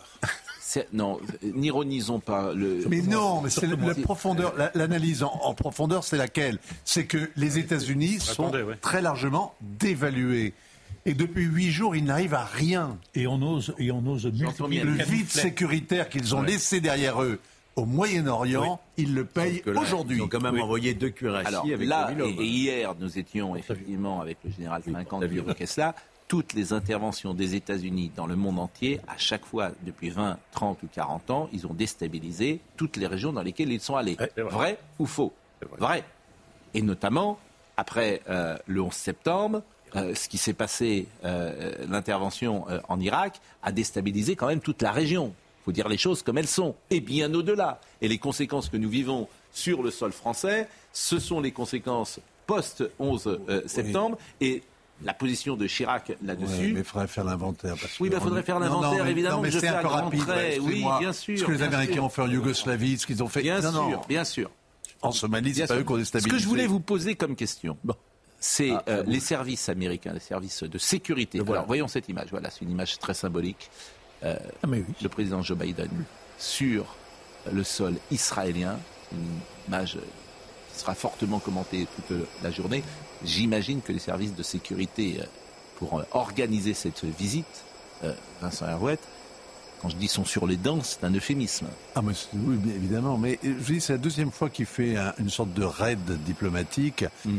Évidemment, quand le président américain se déplace, c'est une intendance inouïe, un barnum sécuritaire comme euh, il n'y en a hmm. pas d'équivalent. Et là, évidemment, il est à la portée de tir d'un, il est à la portée d'un tir euh, de, de, de roquettes israél, euh, palestiniens. Donc, hmm. ça pose évidemment ne serait-ce qu'il puisse y avoir cette hypothèse en, tête, dans la tête des services de sécurité, ça les tétanise, oui. Image évidemment très importante. Alors nous avons décodé tout à l'heure la présence de Joe Biden, vous nous avez expliqué euh, pourquoi l'Amérique était euh, présente, et notamment euh, avec des lignes rouges qui seront sans doute données à Israël. nous sommes parallèlement avec ce matin Jordan Bardella et on lui posait cette question. vous disiez récemment que Marion Maréchal devrait rejoindre le cas qui gagne. Et je vous disais, est-ce que vous imaginez une alliance avec euh, des gens de qui vous êtes proche C'est vrai pour euh, euh, Marion Maréchal, ça peut être vrai également pour François-Xavier Bellamy. Est-ce que si ces gens-là venaient vers vous, est-ce que vous imaginez travailler ensemble? Mais je pense qu'à terme, il faudra évidemment se rassembler. Et je pense que le Rassemblement national, avec la dynamique qu'on incarne aujourd'hui, qui est la seule en capacité de, gagner après Emmanuel Macron, euh, elle doit pouvoir permettre de fédérer des gens qui viennent d'autres horizons politiques. Euh, le seul souci, si vous voulez, c'est que euh, bien souvent, ce sont ces personnes-là qui ont quitté le Rassemblement national. Marion Maréchal, elle a quitté le Rassemblement national pour se présenter contre le Rassemblement national.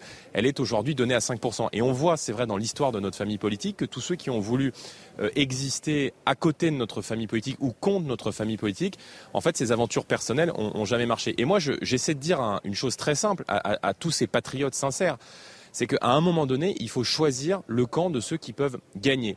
Et c'est vrai que je préférerais que, et j'ai eu l'occasion de le dire d'ailleurs, que Marion Maréchal, plutôt que euh, d'essayer de faire 5% avec un parti concurrent, qu'elle puisse permettre euh, avec nous, avec d'autres, avec beaucoup de gens qui viennent de la droite, qui viennent de la gauche, aux idées nationales que nous représentons et que nous portons avec Marine Le Pen, de faire 50% à une voix lors de l'élection présidentielle. Regardez, sur votre antenne, il y a quelques jours, Éric Zemmour a dit les idées de Jordan Bardella sont aussi les miennes. Alors il faut lui poser la question, pourquoi donc présenter une liste contre moi? Bah, parce que parfois il y a des querelles de personnes. Dernière chose, puisque Gilles Taïeb est sur euh, ce plateau, il est euh, vice-président du CRIF. Il disait tout à l'heure, Marine Le Pen et, Jordan Bardella ne sont pas euh, antisémites et d'une certaine manière, il actait que le Rassemblement national pouvait avoir évolué. Est-ce que c'est bien ça? je, voulais, je voulais dire effectivement, je répète. Jordan Bardella et Marine mm. Le Pen ne sont pas antisémites. Nous apprécions les, les déclarations sur la situation et le conflit aujourd'hui. Mm. Mais quand j'entends parler d'alliance possible et tout, mm. moi je ne peux pas imaginer une alliance avec euh, Zemmour et les, après les déclarations qu'il a faites, qui sont des, déclarations négationnistes. Il faut faire ce nettoyage complètement auprès de, vos troupes avant que vous ne redeveniez véritablement bah, fréquentable et aspiriez à, bah là, il n'y a pas de nettoyage à faire puisqu'il ne travaille pas avec euh, M. Zemmour, M. Oui, Bardella. Bon, Donc euh, là, vous ne pouvez pas lui demander. Euh, il y a toujours des traces. il y a toujours des traces. Ils, sont capables de, de, de, faire le nettoyage. C'est un nettoyage interne. Pour nous, bah, aujourd'hui, nous avons certaines valeurs que nous, nous, nous pouvons adhérer et que nous défendons. Monsieur Taïeb, Marine Le Pen, la fracture avec son père, Jean-Marie Le Pen, il est précisément sur cette ligne-là. Ah oui, Donc c'est précisément pour cela qu'elle s'est euh, désengagée, euh, si j'ose dire, euh, de son père.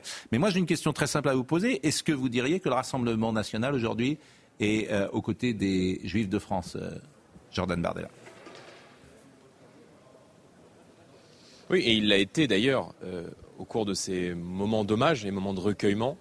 nous avons condamné sans la moindre ambiguïté, à la différence d'une grande partie de la classe politique, à gauche notamment, les exactions terroristes qui ont été commises par un groupe terroriste, reconnu comme terroriste par l'Union européenne. Et en vérité, depuis 15 ans, euh, Marine Le Pen dénonce dans notre société, les images d'archives parlent d'elles-mêmes, euh, euh, la montée d'un antisémitisme lié à l'islamisme dans notre société. Et je pense, et, et, je le dis de la manière la plus lucide qui soit, que le Rassemblement national est aujourd'hui le meilleur bouclier pour les Français de confession juive qui craignent aujourd'hui pour leur sécurité, pour leur liberté. Moi, j'ai grandi dans un département, la Seine-Saint-Denis, où beaucoup de Français de confession juive ont été contraints comme d'ailleurs beaucoup de Français d'autres religions, des Français de confession chrétienne par exemple, de quitter ce département parce qu'ils s'y sentaient menacés, qu'ils ne s'y sentaient plus euh, euh, en sécurité. Et, je pense qu'on on a un ennemi aujourd'hui qui est l'idéologie islamiste. Et la vérité, et ce que ne vous dira jamais la gauche, c'est que l'idéologie du Hamas, elle est déjà présente sur le territoire de la République, elle est déjà présente sur le sol français. Et que ce mode opératoire qui a frappé euh, l'État d'Israël et le peuple juif il y a maintenant quelques jours, eh bien, euh, euh, on le connaît dans une moindre mesure avec les attentats qui ont été commis contre l'école aux Aratora avec Mohamed Merah en 2012, le Bataclan en 2015, et évidemment l'ensemble des autres drames que nous avons connus sur le sol français et qui, hélas, ont tué de trop nombreux compatriotes. Je pense qu'il faut être unis. Je pense que le peuple de France doit se rassembler face à la menace terroriste. Et je pense même d'ailleurs qu'il y a beaucoup de Français de confession musulmane qui rejettent cette idéologie islamiste. Et à cela, je leur dis d'élever la voix, de se manifester et de venir avec ceux qui, précisément, veulent une politique beaucoup plus ferme, beaucoup plus dure à l'égard de ce totalitarisme qui est le grand totalitarisme du XXIe siècle.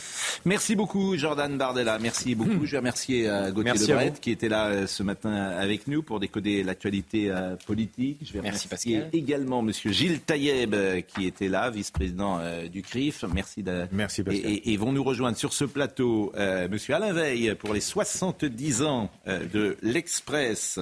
Euh, avec euh, un numéro spécial euh, Alain Veil que vous connaissez, qui avait fondé en son temps Énergie et BFM et qui va nous rejoindre, et Michel Mouly, parce que j'avais la dernière, elle était venue, Michel Mouly. Alors c'est un tout autre sujet, bien sûr, mais j'avais été frappé combien ce sujet avait passionné nos téléspectateurs auditeurs. C'est la ménopause, tout peut changer. Et euh, Monsieur Mouly, que je salue, c'est important aussi d'avoir une autre actualité que celle que nous euh, traitons en ce moment et qui est une actualité extrêmement grave. Bonjour Monsieur Veil. Bonjour. Merci d'être avec nous. L'Express, ça tire à combien l'Express en ce moment? 170 000 exemplaires, 100 000 abonnés. 1 300 000 lecteurs sur le papier chaque semaine.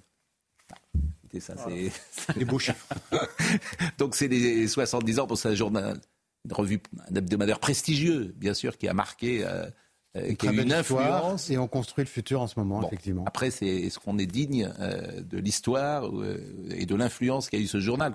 D'ailleurs, le mot digne n'est pas forcément adapté, mais est-ce qu'il est dans la lignée de l'influence qu'a eu l'Express aujourd'hui? Sans doute pas. L'Express a moins d'influence aujourd'hui qu'il n'avait avec François Giroud, avec Jean-Jacques Servan-Schreiber. Sans doute, mais aujourd'hui, bah, on change, on mm. progresse on regagne en influence, mais c'est vrai que le monde des médias a complètement changé. Mm. CNews n'existait pas en 1953, BFM non plus, Europe 1 non plus, donc effectivement, euh, le monde des médias a complètement changé. Comment vous définiriez euh, la ligne éditoriale de l'Express C'est un journal euh, qui est libéral, capitaliste, européen, progressiste. on aime la science, on croit la science, on est rationnel. Comme tout le monde.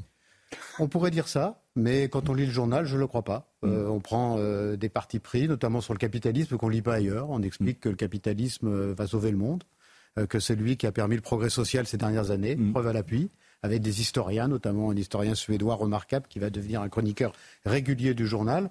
Donc non, on prend, on prend parti.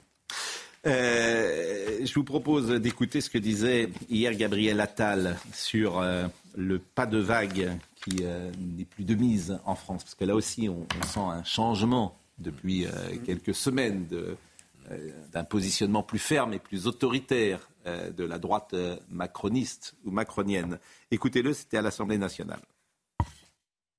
179 élèves ont fait un autre choix, celui de perturber ce recueillement et de provoquer l'école et d'insulter la mémoire de nos professeurs. Notre nation et notre école ne peuvent en aucun cas tolérer cela.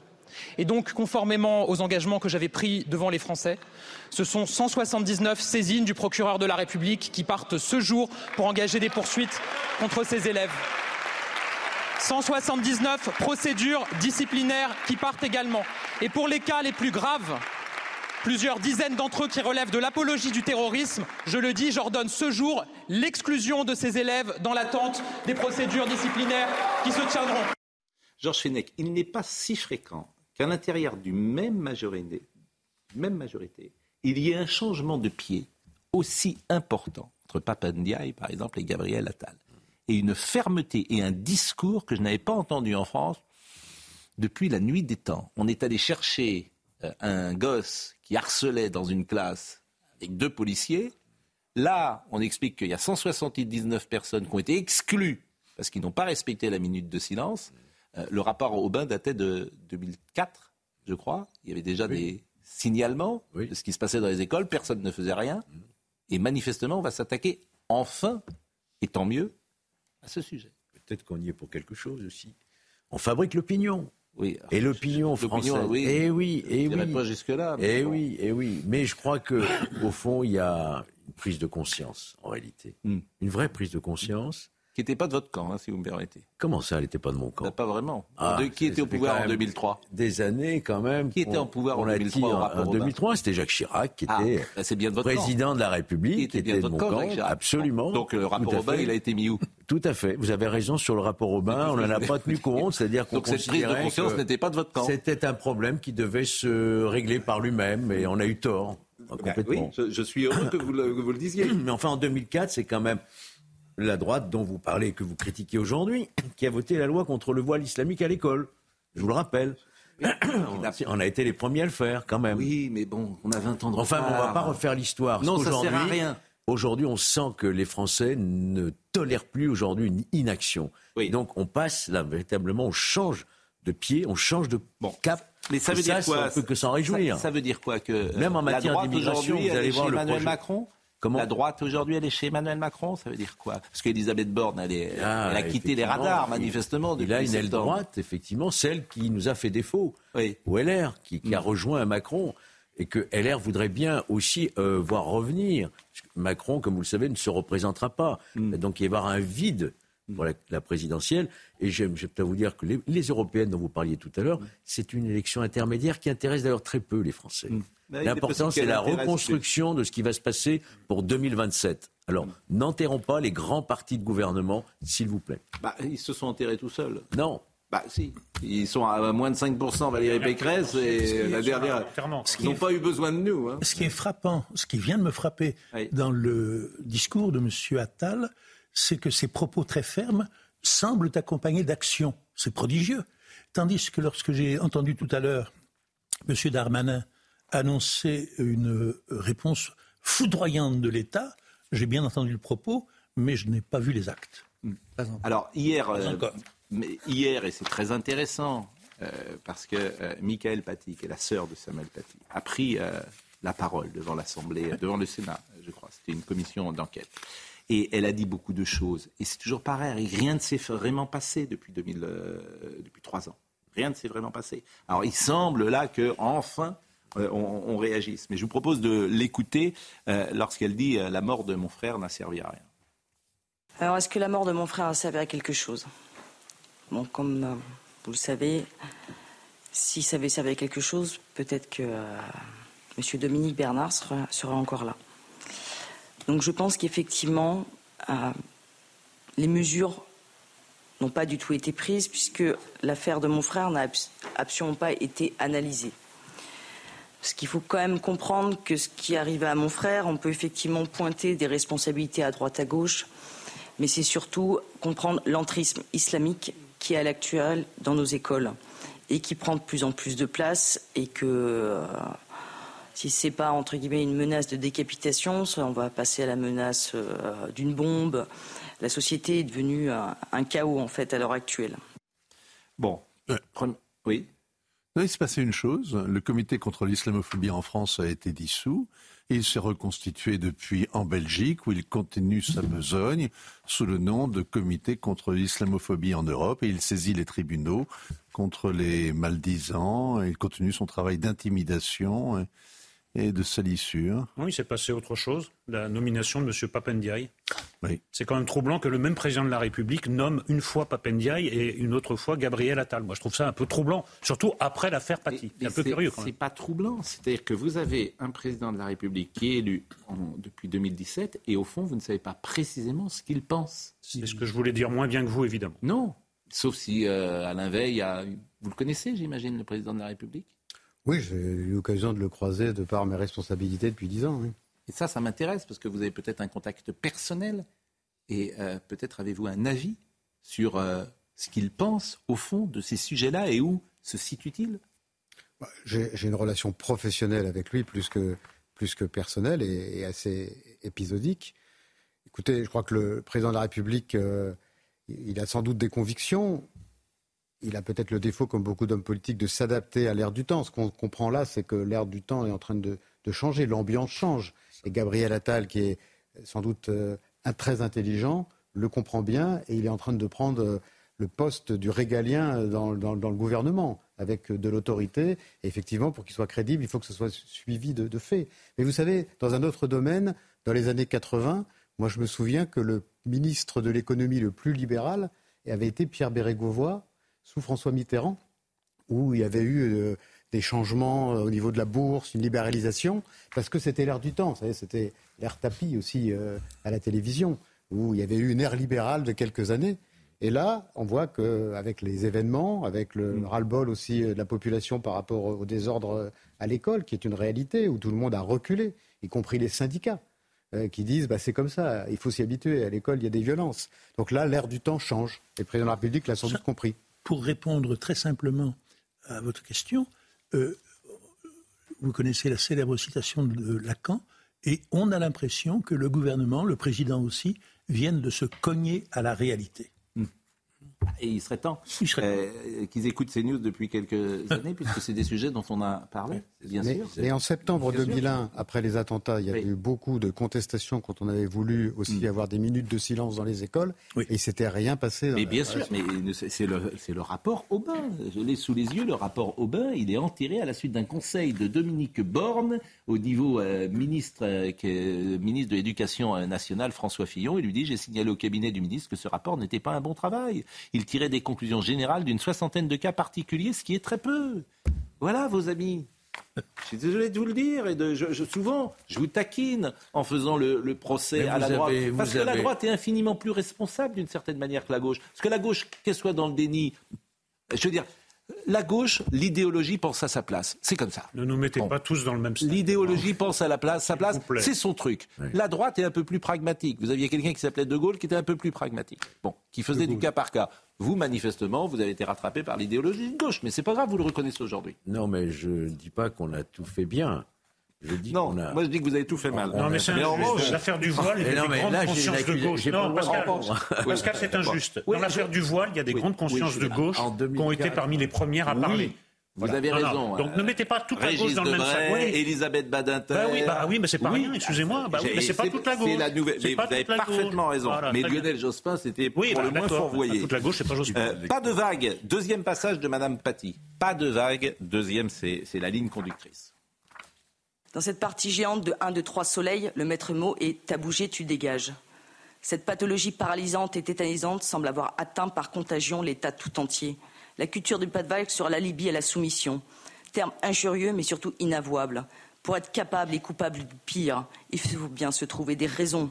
les mots évidemment sont forts. Et puis, jusque dans les détails, par exemple, l'enquête qui est menée sur le drame Samuel Paty ne porte même pas le nom Samuel Paty sur l'enquête. Écoutez le 3 décembre 2020, à la lecture du rapport de l'inspection générale de l'éducation, du sport et de la recherche.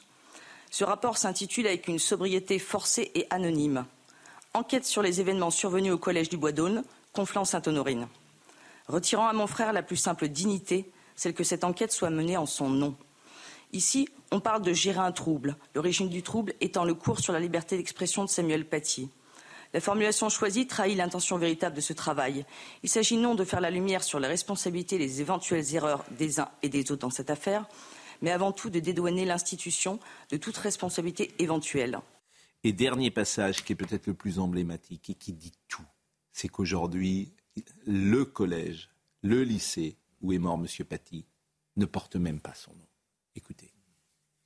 Dans les jours qui ont suivi sa mort, que son collège où il avait exercé allait porter son nom. Donc euh, tout le monde était bien sûr euh, très content de nous l'annoncer. Euh, néanmoins, de ce qui s'est passé dans la réalité, c'est que rapidement, on, a vu que des personnes s'y opposaient, notamment donc le personnel sur place, qui était un peu dans la crainte, etc. Donc, bon, toute façon, on a laissé faire les procédures. On ne va pas forcer les gens à faire ça, même si effectivement la symbolique était bien sûr importante. Et on manque, je pense, un petit peu cruellement de symboles et de figures de proue en France. Mais euh, donc là, donc nous sommes aux trois ans. De ce que j'en sais pour l'année prochaine, euh, parce qu'ils attendaient sous un prétexte que tous les élèves qui avaient pu connaître mon frère aient quitté l'établissement, donc ce qui sera le cas en fin euh, d'année scolaire 2023-2024. Néanmoins, de ce que j'en ai vu par voie de presse, le maire de Conflans-Sainte-Honorine est en train de trouver un square qui n'est même pas construit pour euh, donner ce nom à ce square au nom de mon frère. Comme ça, la prochaine fois, on dira bah, il y a déjà un square, on ne peut pas donner le nom du collège. Éric Nolot, je trouve que c'est ce qu'il y a de plus terrible. Non, des, on sait, sait pas. C'est tellement consternant. Enfin, le manque de courage, enfin, appelons ça la, la lâcheté. En plus, euh, on passe aussi sous silence que le square Samuel Paty est régulièrement profané la plaque est régulièrement profanée. Donc il ne s'agit pas seulement de, tuer les gens, mais de tuer leur mémoire. Il y a encore des mm. gens qui s'acharnent sur la mémoire de Samuel Paty, donc il y a à la fois le terrorisme et la lâcheté, et les deux se donnent la main. Bah, c'est la France de 2023.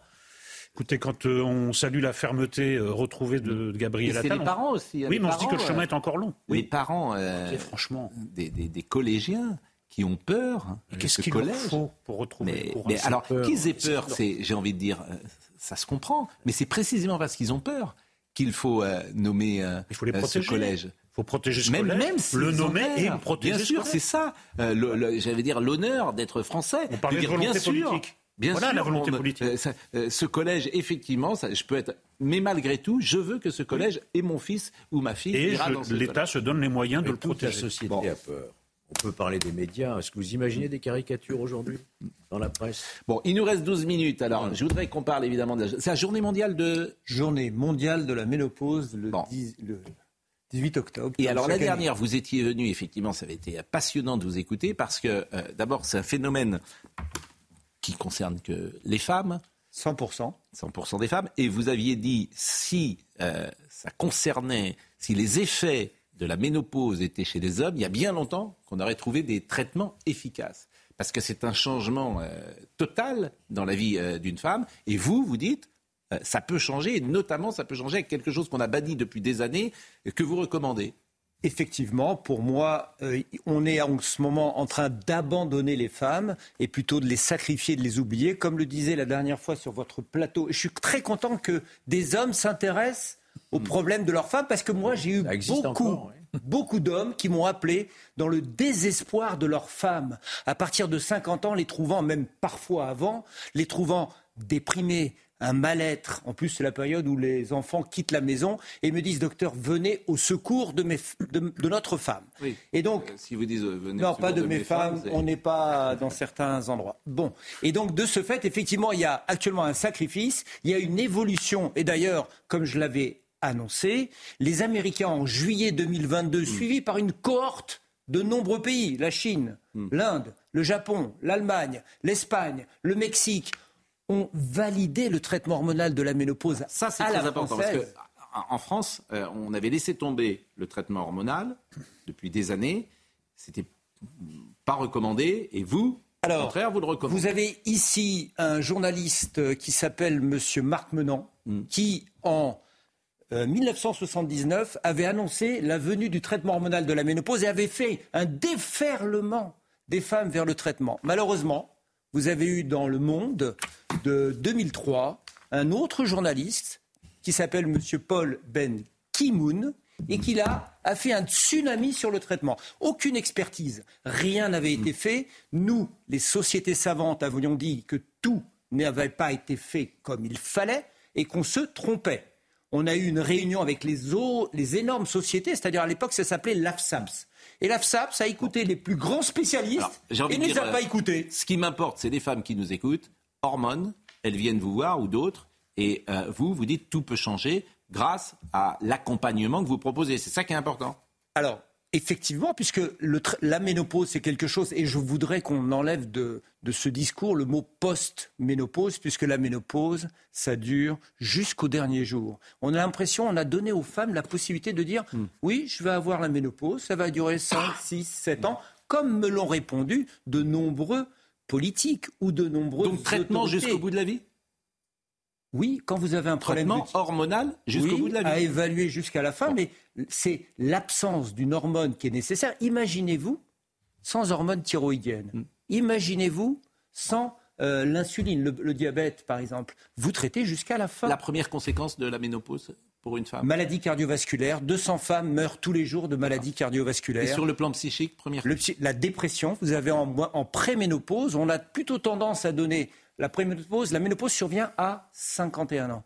Et dans la période qui précède, en général, oh, elles sont pas bien, elles dépriment et on va souvent vers le psychiatre. Alors que le traitement, le problème, il est purement hormonal dans 80% des cas. Vous, vous l'expertisez, ça Je, je ne suis pas le seul. Non, non. Je vous... Et ça marche dans tous les cas. C'est important et ça marche dans, 80% des cas. Vous n'avez pas beaucoup, 80, 85%. Et tout, combien vous avez vu de patientes euh, que vous traitez depuis euh, Ça fait 37. Alors je ne vais pas vous dire le nombre, mais, par depuis que vous m'avez invité, euh, les gens viennent du, de la France entière, voire même de Belgique, de Suisse, parce que le discours en France n'est pas relayé. Et à chaque fois, toutes ces femmes que vous traitez sont satisfaites du traitement que vous proposez. Elles sont satisfaites et les époux sont aussi satisfaits. Et les enfants autour voient leur maman parfaitement bien. Alors, on fait un peu plus court que ce qu'on avait prévu d'habitude. J'ai compris. Parce que, effectivement, l'actualité est forte. Juste pour vous dire que je vais sortir les bonnes nouvelles sur le traitement hormonal de la ménopause en février 2024. Hmm. Et vous reviendrez je l'espère, en, sachant que le 8 mars, c'est la journée internationale des femmes. Ça ne m'a pas échappé. Ménopause, tout peut changer, et Ménopause, tout peut changer. Euh, c'est le livre de poche voilà, qui a les deux mêmes bouquins, je le laisse. Et puis, comme Alain Veil, on voulait effectivement euh, célébrer les 70 ans euh, de l'Express, mais alors vous, vous attaquez à une montagne, faire entrer dans l'idée des Français le libéralisme. Ça, c'est impossible. Rien que le mot fait peur. Le mot libéral, il est toxique depuis la nuit des temps, Alain Veil. Vrai ou pas? En France, c'est vrai. Mais pourtant, c'est un très beau mot, parce que dans le mot libéralisme, il y a liberté. Hmm. Et la liberté, c'est quand même la meilleure chose pour euh, organiser le, progrès. Euh, le capitalisme, c'est une forme de, libéralisme, c'est la liberté. Alors c'est un capitalisme régulé, et en France, il est hyper régulé. Hmm. Quand vous voulez faire des soldes, il faut l'autorisation de l'État. Hmm. Quand vous voulez ouvrir le dimanche, vous n'avez pas le droit. Donc on est dans un capitalisme très régulé, c'est sans doute raisonnable. La concurrence est organisée, et c'est sans doute souhaitable. Mais la liberté, et le libéralisme, c'est l'entrepreneur, c'est l'entreprise. On a besoin de grands entrepreneurs qui contribuent à changer le monde. Elon Musk, il a ses défauts. Il est peut-être même un peu fou, mais euh, il fait progresser euh, la société. Bill Gates aussi. Euh, je suis en train de réécouter la biographie de Steve Jobs en audio. C'est assez, passionnant. il a contribué aussi. Mais ils sont mal vus les entrepreneurs en France. vous avez dit travail le dimanche, par exemple. c'est un, un chiffon rouge. Euh, le travail de, le dimanche, même si d'ailleurs des gens souhaiteraient travailler le dimanche. Oui, parce qu'on considère en France que les gens n'ont pas la liberté de mm. pouvoir décider par eux-mêmes et il faut que ce soit l'État qui leur donne euh, la, règle de conduite. Bon, vous en tout cas, ça a toujours été votre ligne euh, d'entreprendre. Vous aviez. Parce que le libéralisme, c'est aussi ce qui est le plus efficace pour le progrès social. Parce qu'il ne faut mm. pas penser que les gens qui défendent le libéralisme sont contre le mm. progrès social, bien au contraire fameux monopole du cœur euh, n'est pas réservé à certains par rapport à d'autres. Mais c'est vrai aussi, euh, et, j'ai souvent eu l'occasion de le dire, euh, les patrons ne savent pas bien communiquer. D'abord, ils parlent peu. Pourquoi? Parce qu'ils sont généralement dans leurs entreprises, ils bossent. C'est les politiques qui parlent, c'est les journalistes qui parlent, c'est les intellectuels qui parlent, c'est les éditorialistes qui parlent. Et à chaque fois que j'ai vu des patrons parler, il n'y en a qu'un finalement qui a été euh, excellent, et c'était un drôle de patron, disons-le, atypique en tout cas, c'était Bernard Tapie, qui a fait rentrer l'entreprise comme ça dans, euh, dans le cœur des gens. Mais autrement, euh, c'est vrai que les grands patrons en France, ils parlent très très peu. Bernard Arnault parle très très peu dans, dans, les médias. Monsieur Pinault parle très très peu dans les. Mais vous avez raison. Moi qui me suis occupé d'un média économique, hmm. Euh, j'ai toujours dit aux chefs d'entreprise, vous avez une responsabilité importante dans la société. Hein, les entreprises ont un poids très important dans la vie quotidienne de tous les Français. Les chefs d'entreprise doivent s'exprimer, mm. expliquer ce qu'ils font, pourquoi ils le font mm. et comment ça marche. Et, les parfois, c'est un peu caricatural. Je me souviens quand c'était M. Gattaz qui avait fait une sortie un jour sur euh, la Chine, disant que la France était pire que, que, la Chine lorsqu'il dirigeait, euh, non pas le CNPF, mais son, force patronale. MEDEF. Le, MEDEF. Le CNPF, c'était euh, avant. Euh, Somaya, j'ai des références parfois un peu anciennes. Euh, Somaya Labidi nous rappelle les titres et après, je vous propose une surprise pour terminer cette émission. Euh, Joe Biden est arrivé en Israël, probablement le voyage le plus périlleux de son mandat. Le président américain devait ensuite participer à un sommet en Jordanie avec le roi Abdallah II, le président égyptien Abdel Fattah al-Sisi et le dirigeant de l'autorité palestinienne Mahmoud Abbas. Un sommet annulé à cause du bombardement de l'hôpital Al-Ali cette nuit dans la bande de Gaza. Le groupe État islamique revendique l'attentat de Bruxelles. Un combattant de l'État islamique a mené une attaque contre des ressortissants suédois lundi, a déclaré l'EI dans un communiqué, ajoutant, je cite, que cette attaque survient dans le contexte d'opérations menées par l'organisation pour cibler des ressortissants des pays de cette coalition. Et puis le prêt à taux zéro sera augmenté et étendu en 2024, une annonce faite par le ministre de l'économie Bruno Le Maire. Le PTZ devait être supprimé à partir du 1er janvier, mais face à l'effondrement du crédit immobilier, le gouvernement a décidé de réagir. Son montant maximum passera de 80 000 à 100 000 euros et les classes moyennes y seront désormais éligibles. Alain Veil était avec nous ce matin et en 2000, après 8 ans passés à la direction euh, générale de Énergie, il avait racheté euh, la radio RMC, il en avait fait BFM TV, RMC euh, Découverte, RMC Sport, RMC Story, RMC qui est aujourd'hui, qui était à l'époque une radio en déclin, comme quoi tout est possible dans les métiers, dans nos métiers et dans l'entreprise, parce qu'aujourd'hui c'est un succès, en tout cas important. Jean-Jacques Bourdin, qu'on a écouté hier, est un produit si j'ose dire, d'RMC. Euh, voyons les unes de l'Express, euh, les unes euh, peut-être historiques que vous nous avez apportées. L'Express qui fête ses 70 ans. nous, les Ukrainiens, c'est une... Elle est récente, celle-là. Elle est récente.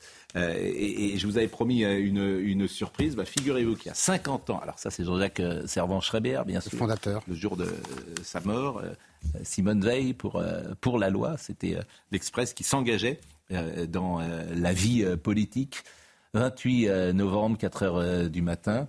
Express qui a pris parti euh, Exactement. pour la loi Banater contre la peine de mort. Et c'était un journal qui a. Vous avez travaillé à l'Express Non. Jamais? Mais évidemment, vous avez accompagné, forcément, c'était vos années, si j'ose dire. oui, je, suis toujours vivant, mais oui. un petit peu. Oui, non, mais vous avez accompagné l'Express, cette histoire-là. Je continue à accompagner la vie. Oui, bah, mais, c'était pas une attaque. le 23 novembre 1963, 13 sortait le magnifique sur les écrans. Film de Philippe de Broca. Il ressort aujourd'hui. Ah. Il ressort aujourd'hui dans quelques salles à Paris. Un des meilleurs Belmondo. Mais bien sûr, a des, euh, avec Jacqueline Bisset. Et on a retrouvé une archive sur le tournage où vous allez voir l'extraordinaire beauté de Jacqueline Bisset et la gouaille, le charme, le talent de Jean-Paul Belmondo. Attendez, attendez. Je voulais vous dire quelque chose, c'est dans ce sentiment-là que tu te lèves là. Hein, on va le revoir une fois comme ça. Oui, monsieur de Broquin. Tu lis, tu regardes Jean-Paul, tu te remets à lire. quand il approche de moi, c'est ça euh, Non, au début du plan, il ne s'approche pas encore. Tu es en train de lire. Je le regarde quand il tu est le là regardes, quand il vient là Tu lis, et Jean-Paul, après, que, quand tu commences à lire, tu t'approches d'elle. Mais qu'est-ce qu'il y a? Arrête de me regarder comme ça, enfin. Je vois tes paroles. En général, les gens qui font ce, genre de film sont des gens qui aiment bien rigoler, alors on, travaille en, s'amusant en même temps. Et heureusement, parce que si tous les films fallait faire la messe en les jouant, ce serait pas marrant. voilà, c'est l'histoire, c'est l'histoire d'un écrivain de séries noires, de, littérature euh, industrielle, comme ça, euh, qui est un pauvre type, qui se fait un transfuge dans ce qu'il raconte, et on voit ce qu'il raconte. La vedette féminine, Jacqueline Bisset. Après la nuit américaine de Truffaut, c'est ici son second rôle français. Je joue une étudiante de sociologie qui écrit une thèse sur Belmondo, parce qu'il est écrivain dans le film. Et là, je ne suis pas habillée pour le rôle là, mais je joue l'autre rôle, qui est une héroïne d'un mauvais livre que Belmondo écrit. Il me met dans ses livres. La vedette masculine, Jean-Paul Belmondo. Il a été victime de deux accidents au cours du tournage. C'est l'âge. non, oui, ça n'avait pas de chance. j'ai, au Mexique, là, je me suis fait tirer les ligaments en sautant d'une voiture. Et puis là, c'était du verre médical. Puis comme chacun sait, ça coupe pas et je me suis coupé. Et vous refusez toujours d'être doublé dans ces scènes Ah oui, oui, parce que le jour où je pourrais plus le faire, je préfère euh, faire un autre genre de film, parce que faire ce genre de choses euh, pour être assis et regarder un autre de faire, c'est pas, c'est pas amusant. Bon, il a pile 40 ans, là, il était de 33 et on est en 73 et le charme de Belmondo est intact. Le magnifique. Ah, et... Ce qui est émouvant, c'est que Jacqueline Bisset et lui, ils passent la moitié du film à être moins glamour, évidemment, puisqu'il y a des, personnages de fiction et des personnages dans la vie réelle, et ils, ac ils acceptent de se montrer de manière beaucoup moins glamour. C'est beau.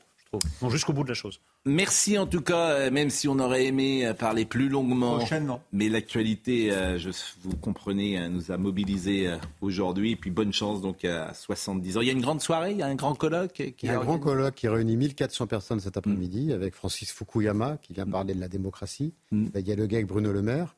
Et ce soir, un dîner festif. Absolument. Écoutez, euh, bonne chance et bon anniversaire surtout Merci donc, beaucoup. Euh, à, à, à l'Express. Merci beaucoup. Jérémy Guilleux était à la réalisation aujourd'hui, David Tonnelier était à la vision, euh, Grégory était au son. Merci à Marine Lançon et à Benoît euh, Bouteille. Toutes ces émissions sont à retrouver sur cnews.fr. Jean-Marc Moronini dans une seconde.